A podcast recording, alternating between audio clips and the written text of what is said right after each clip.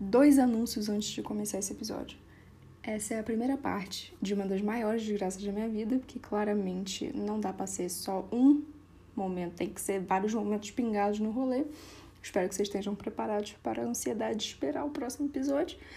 E também abrir o processo seletivo para o cargo de meu namorado. As instruções estarão no fim do episódio para quem quiser participar e eu desejo muita boa sorte ao doido que quiser realmente candidatar para isso. Bora lá! Sabe quando você prevê o desastre? Tenha total certeza de que vai dar completamente errado e mesmo assim segue direto pro abismo?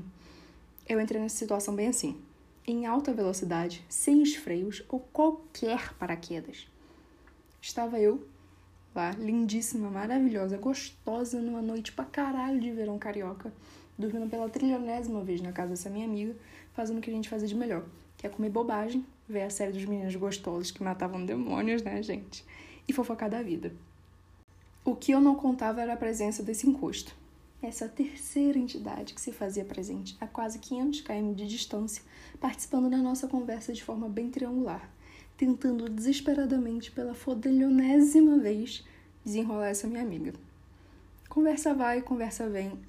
Do nada era só a gente conversando durante a noite, daqui a pouco era um bom dia no dia seguinte, uma boa noite daqui a pouco. Quando foi ver, a gente já estava ali junto pelo segundo, pelo terceiro, pelo quarto mês seguido, indo do bom dia, boa noite, sem parar um segundo sequer.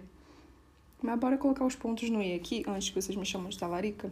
Esses dois nunca tinham se relacionado, ela nunca deu bola para ele e nós dois, no caso eu e ele, estávamos solteiros na época. Tava tudo ali ok para relacionar, sabe? um bom começo, assim, vocês não acham? Conhecer seu parceiro enquanto ele tá flertando com a pessoa próxima na sua vida. Isso realmente pode doer bastante nos corações mais ansiosos como o meu.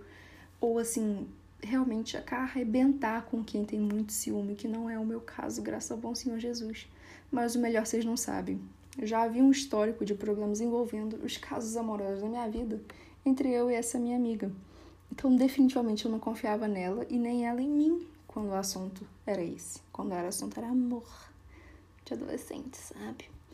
Aí você me pergunta, mas Bourbon, se você sabia que claramente ia dar merda, por que, que você foi mesmo assim, capeta? Aí eu te respondo, meu caro ouvinte, porque eu era jovem, eu era idiota, sabe? Por qual outro motivo além de hormônios eu ia me submeter a uma merda dessa? Eu tava revoltado com as coisas que eu já tinha passado romanticamente, já tava bravo com as pessoas ao meu redor e eu não tinha o um mínimo de respeito pelo sentimento dos outros, que nem qualquer adolescente normal. E era óbvio que a bomba relógio que era esse relacionamento era a situação perfeita para extravasar toda a minha raiva de adolescente não compreendido, que claramente não compreende porra nenhuma. Por sinal, para já colocar aqui um problemão, esse é um detalhe importante para já começar ali a queimação também. Eu tinha 15 anos na época, 15 para 16. E a princesona já tava ali com as duas décadas nas costas, já tava fazendo 21, assim, sabe? Com 15 para 21, eu não sei vocês, mas para mim tem muita diferença. Quando eu tinha 15, quando eu tenho 21 agora, faz muita diferença. Assim, já não tô na casa dos meus pais, eu banco as minhas contas, tô fazendo faculdade, tô terminando a faculdade, por sinal, trabalho, Assim, com 15 anos eu tava ali ainda comendo areia. Com certeza, não lembro, mas eu provavelmente teria comido areia se me oferecessem, sabe? Tava começando a aprender a beber nas festas. Hoje em dia eu bebo que nem um caminhão. Assim, antes eu dava PT com uma dose de vodka nas festinhas de 15 anos. A diferença, sabe? Maneirão demais, né? Essa diferença de idade. Nada com um bom combo de problemas psicológicos, todo o peso da adolescência e um marmanjo predando a minha infância para fechar o balde de merda que foi esse relacionamento. A primeira parte desse relacionamento, por sinal, que ainda tem a parte 2, porque a merda nunca é pouco aqui, que eu já disse. Apesar disso tudo, até que a gente se dava bem, que sempre foi assim na real. A sintonia era boa, os assuntos batiam apesar da diferença. Ele me ouvia reclamar e ainda fazia ótimas colocações em cada caso. Eu ouvia sobre a vida dele e no fim a gente prometia que ia se ver um dia, claro, com certeza. Caindo no sono sem querer durante as chamadas, ficando gamadão na beleza um do outro, que nem qualquer outro adolescente besta que teve o Skype quando tava namorando, assim. Quem lembra do Skype? Hoje em dia eu não sei usar Discord, não, gente. Eu uso Skype até hoje, só pra falar. Me queimar aqui um pouco. Mas assim, até hoje eu acho aquele sorriso maravilhoso. Meus amigos falam que é muito feio, mas para mim o sorriso é a melhor parte. A energia dele sempre foi muito instigante. Não vou falar que batia, porque não sei. Não sei hoje em dia se eu diria isso. Mas assim, era interessante de ver a interação. O fato dele conseguir me ouvir e me acompanhar na maioria dos assuntos, ou simplesmente só não me frear quando não entendia os meus monólogos, também era um ponto muito forte que eu procuro em muitas pessoas. Fica aí a dica para quem for participar do processo seletivo do meu namorado. Enfim. Mas, né, pro meu eu de 15 anos, tudo parecia um conto de fadas e terminou tão rápido quanto começou, graças a Deus. Mas, enfim, para mim na época não foi tão graças a Deus. Em alguns meses a gente já tinha se desentendido, tinha parado de conversar e até tirado o outro das redes sociais. E esse é um detalhe muito importante pro próximo episódio. Gente, guarda essa informação. Mas enfim, vocês lembram daquela amiga que ele deu em cima lá no começo do episódio?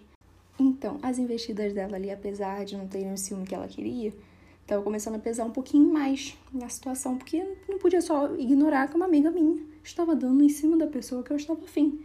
Não é mesmo? É meio difícil, assim, quando o relacionamento não é aberto, né, galera? Por mais que eu não ficasse com ciúme, que nem eu já falei, as situações foram desgastando e fazendo perceber outros pontos não tão interessantes do nosso príncipe encantado de hoje. Porque eu pego birra. Aí quando eu pego birra, eu começo a ver tudo de errado na pessoa, sabe? Algumas piadinhas maldosas sobre as cantadas foram surgindo. As interações aqui e ali, quando a gente estava brigado para alfinetar, ficaram mais evidentes, que ele ia lá e procurava ela, né? E no fim a cereja do bolo veio. Que pode ser que para alguns não faça muita diferença, mas para mim fez porque eu só tinha 15 anos e eu estava começando a me descobrir. E no momento eu estava explorando a minha sexualidade. E o filho da puta conseguiu ofender profundamente essa parte muito delicada da minha vida, ao ponto de eu não querer ver ele pintado nem a ouro, sabe? Machucou muito, mas muito no nível de eu conseguir ignorar completamente os meus instintos de uma boa namorada, que não é boa namorada porra nenhuma, coisa de trouxa mesmo e me fez ficar realmente com muita raiva a ponto de eu não querer ver mais a pessoa, sabe? Tipo, vai embora antes que eu te chute para fora dessa merda. Só pelo relacionamento ter esses cinco anos de diferença de idade aí, já é de cair o cu da bunda, não acha? Mas se você ainda acha que tem pouco caos, relaxa que tem mais, meu amor. Porque o ouvinte meu não fica sem um bom drama na sua segunda-feira. Desde conhecer os pais, até ameaça de processo judicial. Olha lá o processinho aparecendo. Todos os melhores detalhes serão contados na parte 2 desse caso, ocorrida cinco anos depois de todo esse primeiro drama, porque eu tinha que aqui chegar e plantar o terreno pra vocês verem como é que é a merda sempre consegue piorar, sabe? Porque o fundo do poço sempre tem um nível mais baixo, minha gente. Se tem uma coisa que eu aprendi na vida é que o fundo do poço nunca acaba. E para decidir quando essa segunda parte vai sair, é só ir no meu Insta, arroba B-O-U-R-R-B-O-N. Votar naquela enquete braba nos stories, favorecendo também a cena aqui do meu trabalho, com os seus melhores causos para o próximo episódio, onde eu e Luá Eros iremos comentar e expor suas vergonhas e declarações anonimamente para os maiores fofoqueiros desse Brasil. Você pode mandar pela minha DM mesmo, ou pela caixinha de pergunta que eu vou colocar lá, ou também achar o Luar no Twitter, o que é um pouquinho mais difícil, mas eu vou colocar lá também nos stories, não tem problema. Esse foi o episódio de hoje, saindo muito mais tarde do que o previsto e fechando com um pedido de quero um namorado. Pelo amor de Santo Cristo, alguém me é um namorado. Para participar do processo seletivo falado mais cedo, é só enviar um currículo em JPG com nome, idade, mapa astral e escória do Serasa na minha DM, fazendo favorzão, tá? Muito obrigada por ouvir e até a próxima, meus amores.